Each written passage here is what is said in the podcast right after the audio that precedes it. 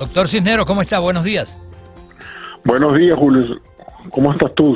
Por ahí, siguiéndolo por, uh, por Facebook y por otras redes sociales y está muy contento. ¿Quiere decirnos por qué? Bueno, porque hoy es 5 de julio, hoy celebramos la venezolanidad.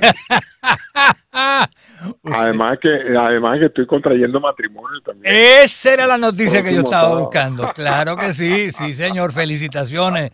Doctor, y de verdad, de verdad que le deseamos a usted y a la futura esposa, bueno, también para todos ustedes lo mejor de lo mejor y siempre pues contento con las buenas noticias que tenemos por allí. Así que un gran abrazo y los mejores deseos. Doctor, tengo por acá un tema eh, que ya comenzamos a decir al principio del programa. Es eh, la listeriosis. Leo acá que es una infección grave generalmente causada por el consumo de alimentos contaminados con la bacteria Listeria no sé si se pronuncia así, monocitogenes. Se estima que... Sí, sí, es una bacteria que parasita a, la célula y bueno, crea ese problema gastrointestinal, es una enteritis inflamatoria eh, y bueno, se, se contagia a la gente por la ingesta de alimentos infectados con la bacteria.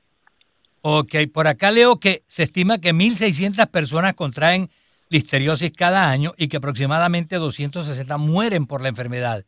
¿Cuáles son los síntomas de la listeria, doctor? Son muy genéricos en el sentido que se parecen a todos los procesos de infección gastrointestinal, ¿no? Dolor abdominal, fiebre, malestar general.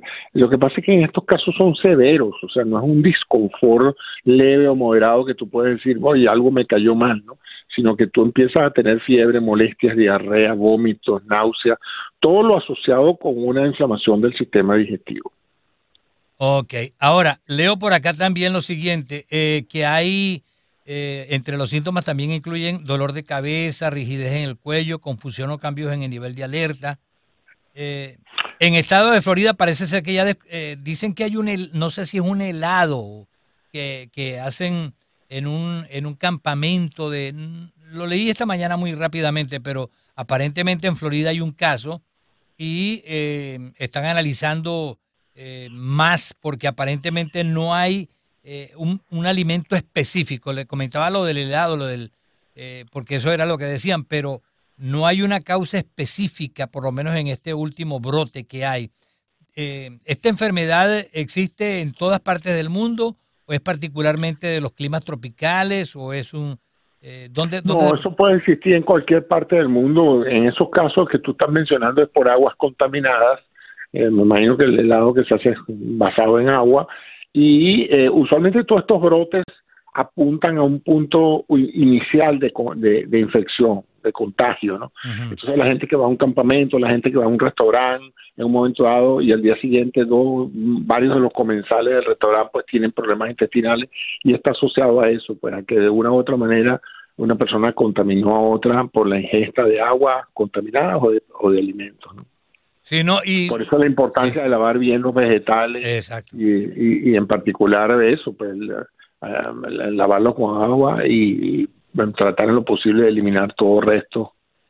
Lo que me llamó la atención es que la información que hay es eh, de una causa producida a lo mejor, o, los casos iniciales en Florida. Entonces no, no estaban diciendo exactamente otros lugares de Estados Unidos, pero decían que si usted reciente, la nota que tengo aquí dice, si usted recientemente viajó a Florida, eh, usted debe contactar a su proveedor de salud. O sea, eso se lo decían a personas de otras partes del país. Pero por lo visto... eso, es como la, eso como la mibiasis, ¿te Que todo el mundo decía antes, ¿no? Que uno viaja a México y es una mayor probabilidad de que, de que te tengas una, una mibiasis allá. Igual pasa con eso en un momento dado, pero esos son focos regionales que no dependen tanto de la temperatura y tal, sino de la disponibilidad de, de agentes infecciosos presentes aquí, ¿no? Y, eso es muy variable porque no siempre la, bacteria tiene la misma virulencia, ¿no? Hay cepas de bacterias y pequeñas variantes que en un momento dado pueden hacer que una sea más infecciosa que la otra. Y también están las personas afectadas, ¿no? Las condiciones de salud. Si tú estás sano, bien hidratado, no tienes problemas cardiovasculares, probablemente no es tu comportamiento no es tan severo o no es tan severa la infección como en otros pacientes con condiciones prevalentes que los hacen más frágiles. Si una persona se eh, eh, llega a estar en contacto con esta enfermedad, ¿qué tratamiento existe? ¿Qué debe hacer? Bueno, contactar a su médico, evaluar toda la parte hematológica y, de ese, y si se documenta eso, empezar inmediato el tratamiento con antibióticos. Los antibióticos son las herramientas útiles para el, combate a las bacterias.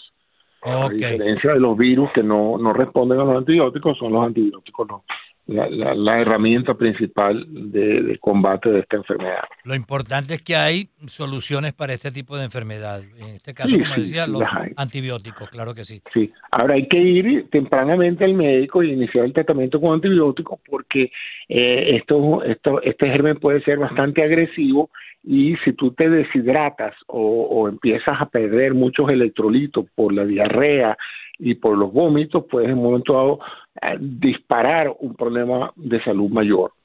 Exactamente, o sea, tomar acción lo más rápido posible. Doctor, como siempre, un placer, muchísimas gracias. Gracias a ti, Julio César. Un saludo a todos. Igualmente, era el doctor José Antonio Cisneros en vivo y en directo para nuestro programa del día de hoy.